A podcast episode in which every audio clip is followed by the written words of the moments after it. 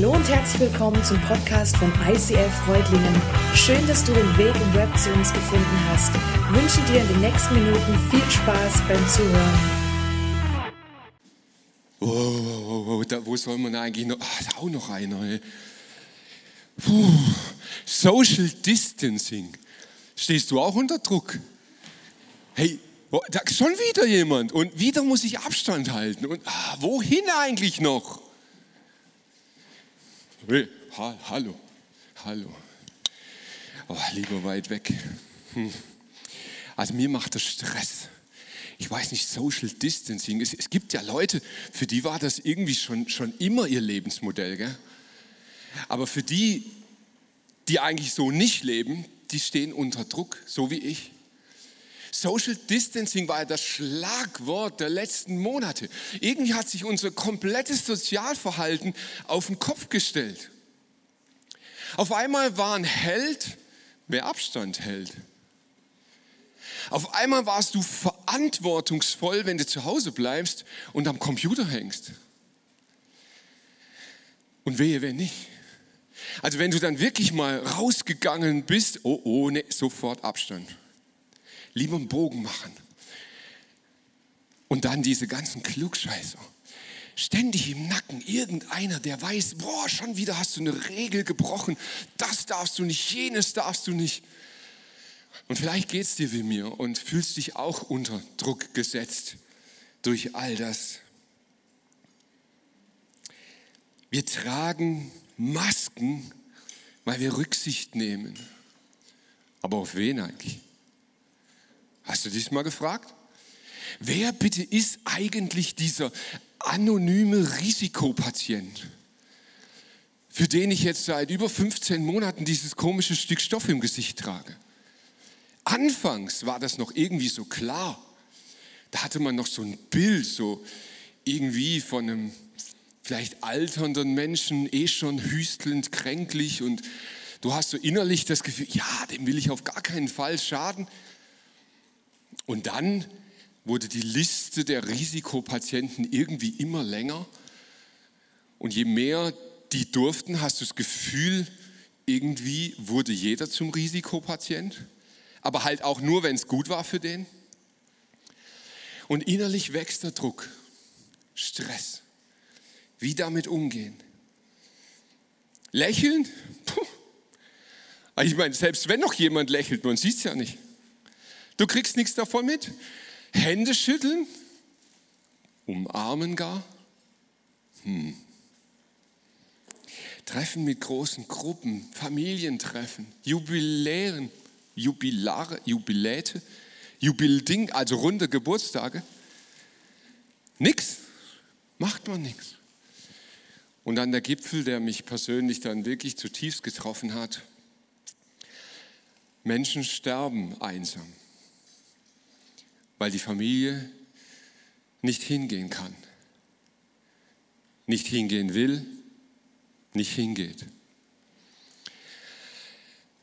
Man sitzt zu Hause und hat sich eingeigelt. Und ganz ehrlich, mir ging es ja auch so. Dieser erste Lockdown, das war noch so ein bisschen so ein Schockverhalten. Ja, was, was passiert da gerade? Hä, wie? Ich darf nicht mehr raus. Geht das überhaupt? Ist das politisch möglich? Was, was passiert da so gerade? Aber dann ging das ja länger und länger und länger. Und aus diesem Schock wurde so langsam ein Tiefschlaf. Wir sind abgetaucht in diese Corona-Zeit. Menschen berichten mir irgendwie die komischsten Dinge. Ja, ich warte noch. Worauf? Also wenn Corona mal vorbei ist, wenn es wieder normal ist, wenn die Regeln wieder weiter gefasst sind, ja, wenn, wenn, auf was genau warten wir? Psychologen haben festgestellt, diese letzten anderthalb Jahre haben mit uns als Gesamtgesellschaft etwas gemacht. Es tauchen Phänomene auf, für die gibt es noch gar keinen Namen. Top-Manager, hochenergetische Menschen, die es gewohnt sind, den ganzen Tag Vollgas zu geben, immer unter Dampf zu leben. Sie sagen, sie stehen momentan bei maximal 60 Prozent ihrer Energie. Warum? Sie wissen es nicht. Es gibt Menschen, die lassen sich jetzt testen, weil sie das Gefühl haben, möglicherweise hatten sie Corona, haben es nicht mitbekommen und leiden jetzt unter Long-Covid, weil sie irgendwie das Gefühl haben, sie werden nicht mehr wach. Sie kommen nicht raus aus diesem Zustand. Und mitten in der Warterei fällt uns auf, dass wir einsam geworden sind. Wir haben so viele Menschen so lange nicht gesehen. Wir wissen irgendwie gar nicht, was war bei denen. Was, was, wo stehen sie gerade? Und Einsamkeit wird uns bewusst, ein Gefühl, das wir schon lange kennen. Du kannst in deinem Alltag umgeben sein von vielen Menschen, am Arbeitsplatz, irgendwo im Verein, in deiner Kirche, überall. Und obwohl viele Menschen um dich herum sind, kannst du innerlich extrem vereinsamen. Gestern Abend habe ich völlig crazy gelesen. In Paris wollten sie einen Großversuch machen. Diskothek, ufze, ufze, so richtig Party machen. Viereinhalbtausend Leute hätte man gebraucht, wissenschaftlich beobachtet, konnte nicht stattfinden, weil keine Freiwilligen da waren. Hä?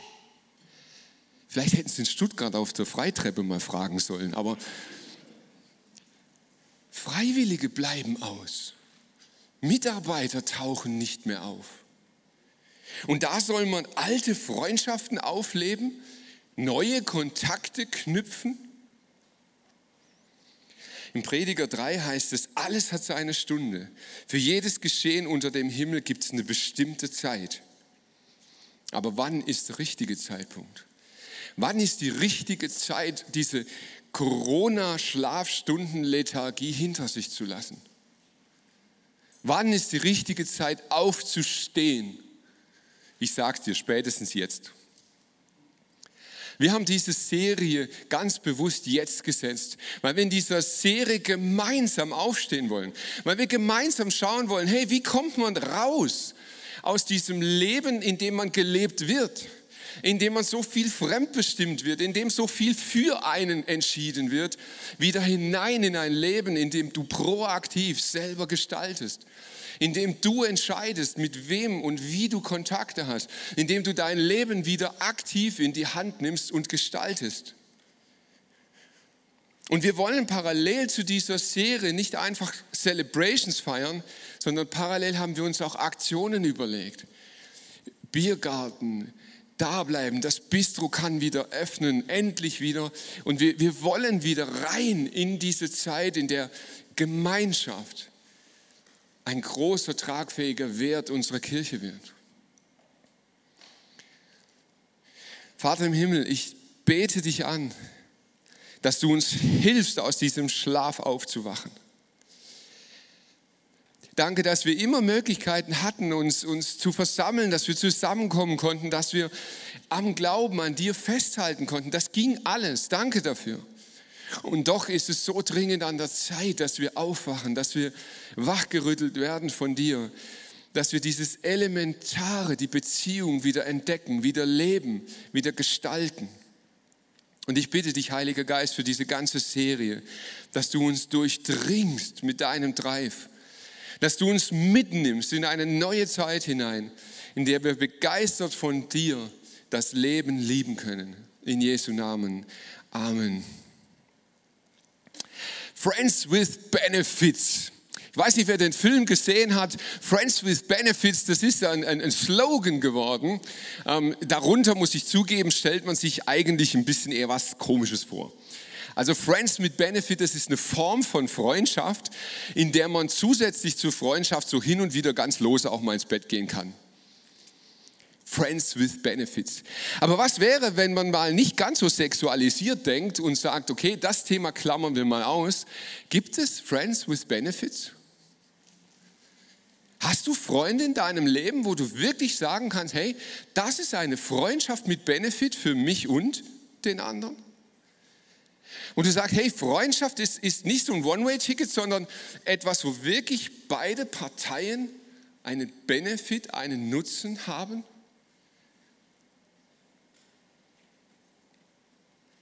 Kannst, kennst du dieses Gefühl, dass Beziehung brutal zur Einbahnstraße werden kann?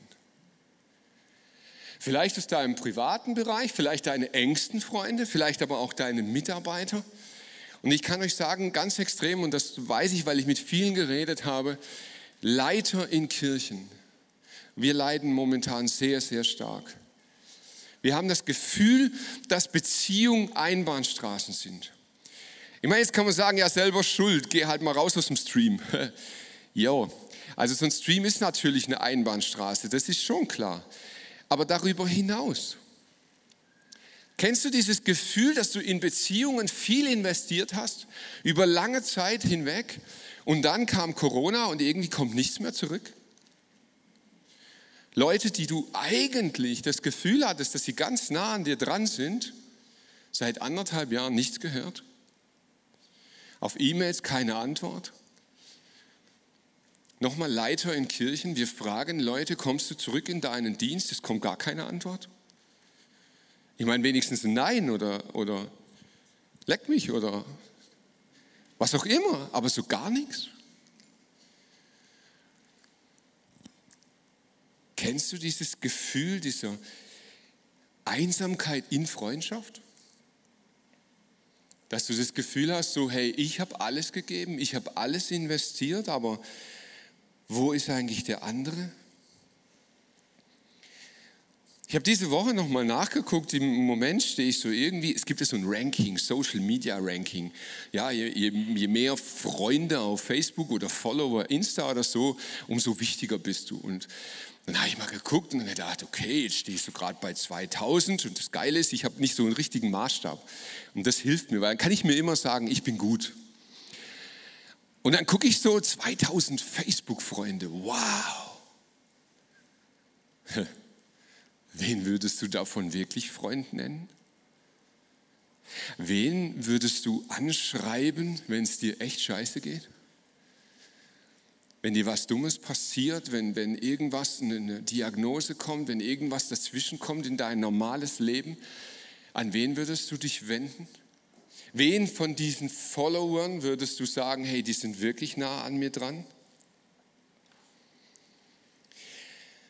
Freundschaft hat zunächst mal mit deiner inneren Haltung zu tun.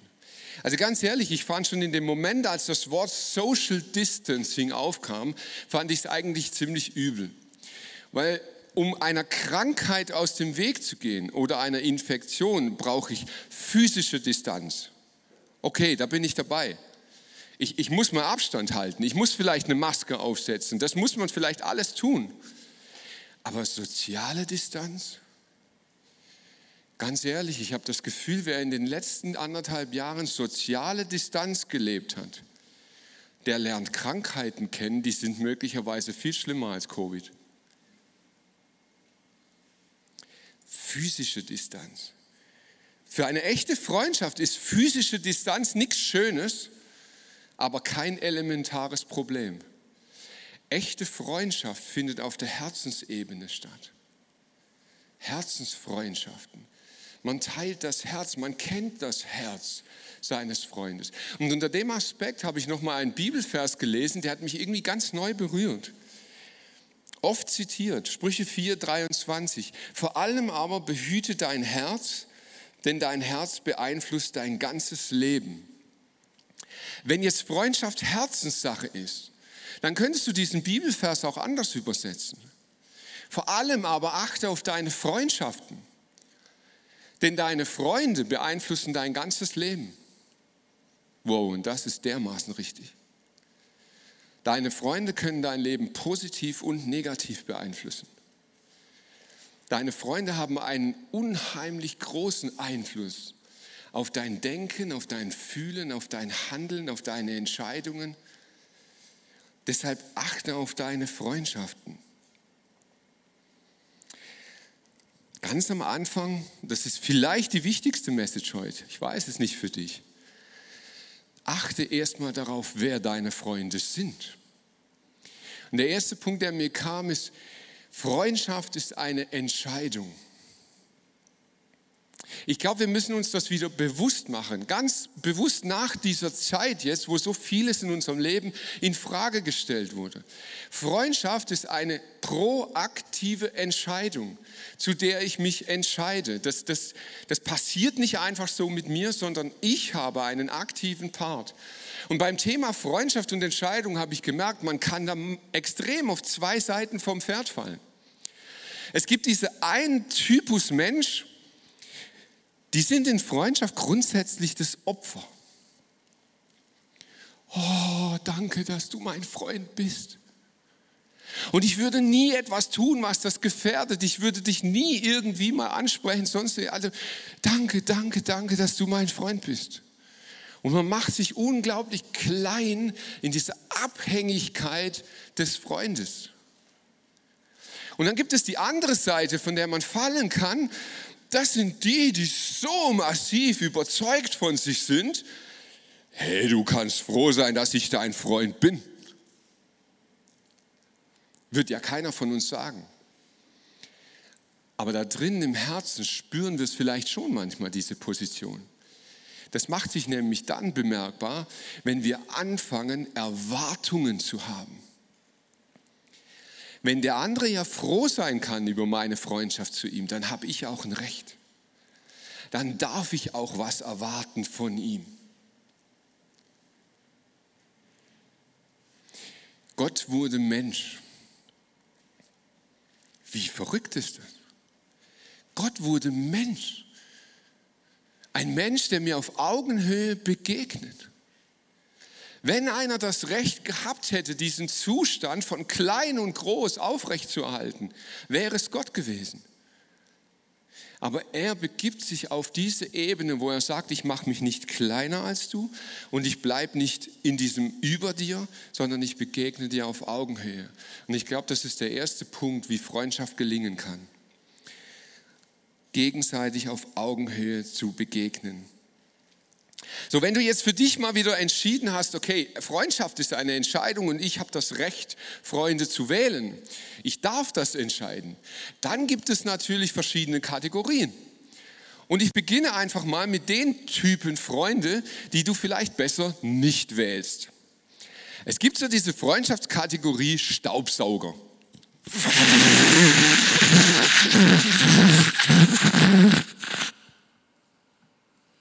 Ups.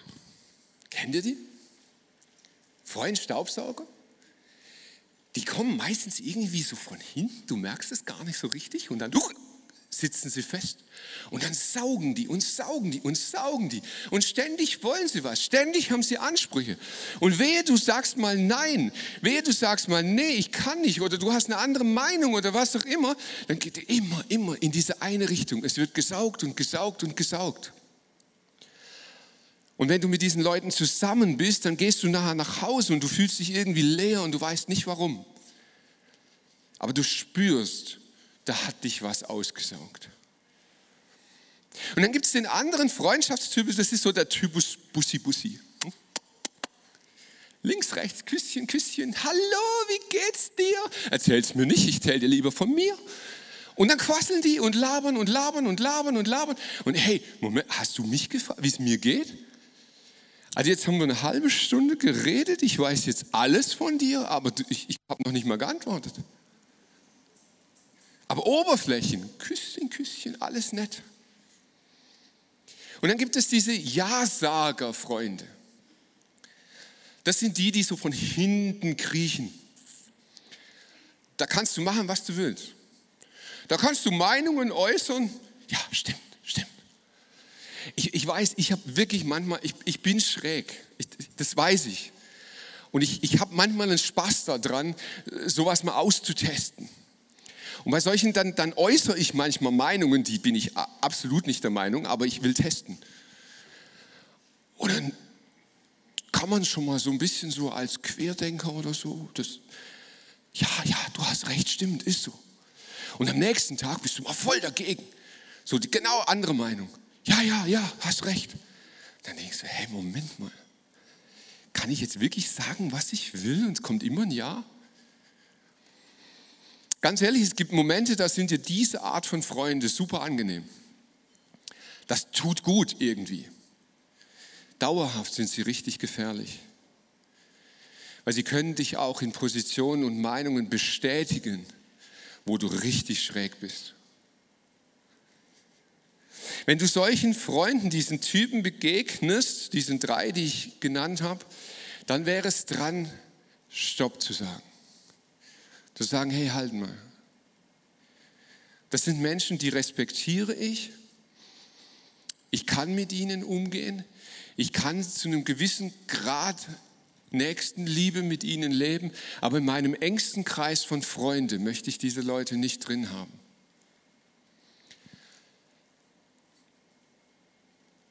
Wie kann es funktionieren? Wie kann Freundschaft funktionieren? Und mir war es wichtig, ich möchte so eine Predigt nicht einfach als einen humanistischen Vortrag halten. Da könnt ihr in ein Comedy-Programm gehen oder sonst wo und seid noch besser unterhalten. Wie kann Freundschaft aus Gottes Sicht funktionieren? Wie kann göttliche Freundschaft gelebt werden? Und ich glaube, das können wir nirgends besser entdecken oder beobachten als an Jesus. Jesus hat es vorgelebt. Jesus hat uns ein Beispiel gegeben, wie es gelingen kann. Und ich habe euch ein paar Punkte mitgebracht, was echte Freundschaft ausmacht.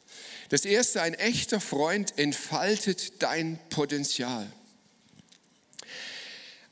Andreas war ein Fischer und der war irgendwie so mitten in seinem Leben drin. Er war am Arbeiten und abends vielleicht ein bisschen Grillparty machen und so. Und er hat, er hat irgendwie ein normales Leben geführt. Und mitten in dieses Leben des Andreas tauchte auf einmal Jesus auf. Und er begegnete ihm und Andreas war mega geflasht. Ihn hat es in der ersten Begegnung mit Jesus umgebeamt. Er hat gesagt, wow, das, das gibt's gar nicht. Das ist so crazy. Und wisst ihr, was das Erste war, was er macht? Wenig später traf er seinen Bruder Simon und erzählt ihm, wir haben den Messias gefunden, den von Gott versprochenen Retter. Und dann nahm Andreas seinen Bruder mit zu Jesus.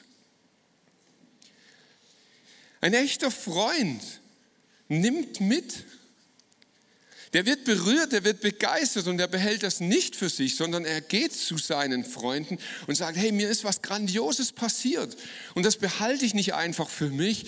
Ich will, dass du da auch mit reinkommst. Und dann passiert mit Jesus was total Verrücktes, wenn wir uns so verhalten. Weil dieser Simon hat dann eine Begegnung mit Jesus. Dann nahm Andreas seinen Bruder mit zu Jesus. Der sah ihn an, diesen Simon, und sagte, Du bist Simon, der Sohn von Johannes. Von jetzt an sollst du Petrus heißen. Wenn wir unsere Freunde mitnehmen, wenn wir sie an der Hand nehmen zur Not, wenn wir sie mitreißen hin zu diesem Jesus, der uns etwas bedeutet, dann kann Jesus in ihr Leben reinsprechen. Dann kann Potenzial entfaltet werden. Und Simon bekommt eine neue Identität. Warum? Weil sich Andreas nicht zu schade war, ihn mitzunehmen. Das macht Freundschaft aus. Und so wird Potenzial entfaltet. Das Zweite, ein echter Freund spricht über unbequeme Wahrheiten. Jesus war mit seinen Jüngern unterwegs und er lehrte sie alles Mögliche.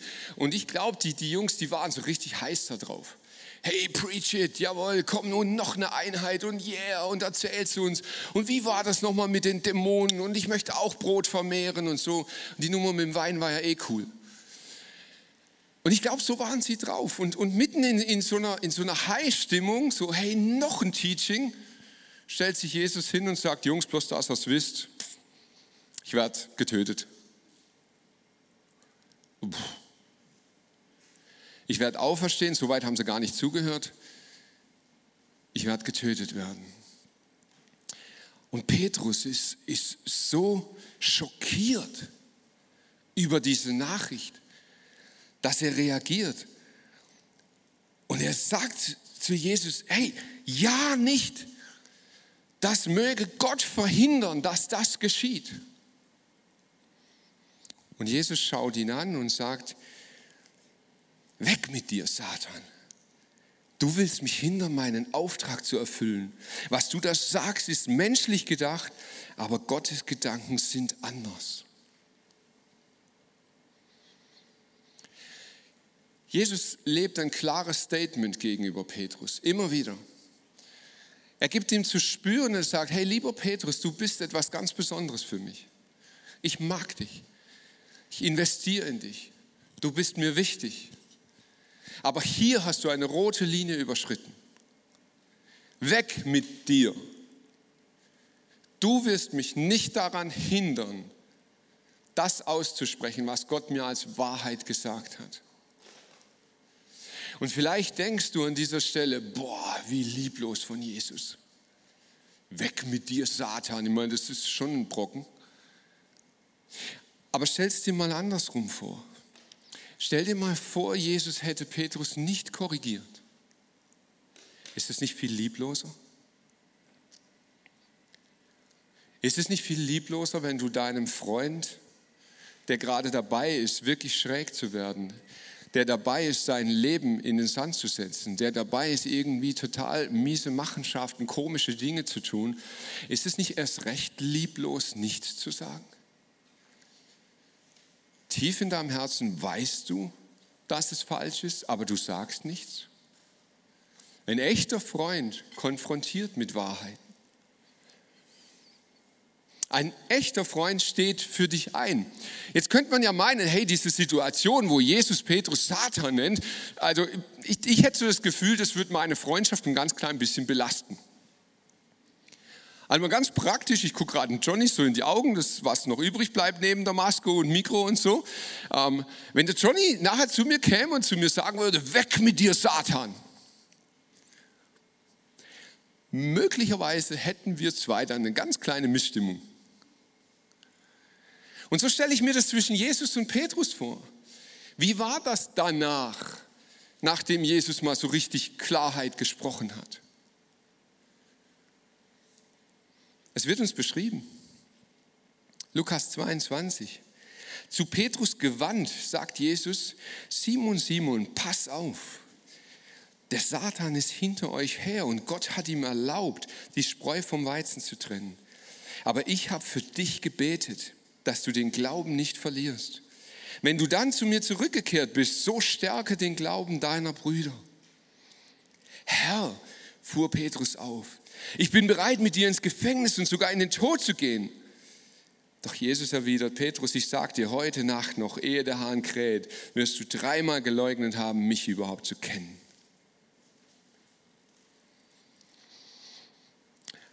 Ich frage dich mal, wenn du wüsstest, dass dein bester Freund, deine beste Freundin dich morgen verraten wird, richtig übel verraten, würdest du dann heute für ihn beten? Würdest du dann heute zu ihm stehen? Würdest du heute zu ihm sagen, hey, komme was mag, ich bleibe an deiner Seite? Und ich sehe auch jetzt schon, obwohl ich weiß, dass du mich morgen verrätst, das Potenzial in dir, dass du zurückkommen wirst. Jesus schaut über das, was jetzt gerade ist, hinaus.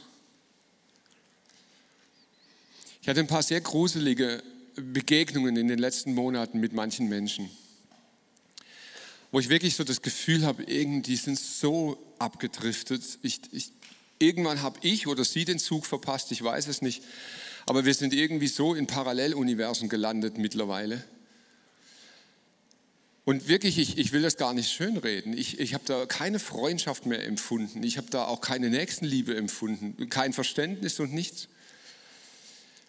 Aber wenn ich es mal geschafft habe, und da möchte ich mich nicht zu viel loben, wenn ich es geschafft habe, mich auf diese Ebene einzulassen und zu sagen, Gott, ich bete trotzdem für die Leute und ich will trotzdem deine Sicht haben.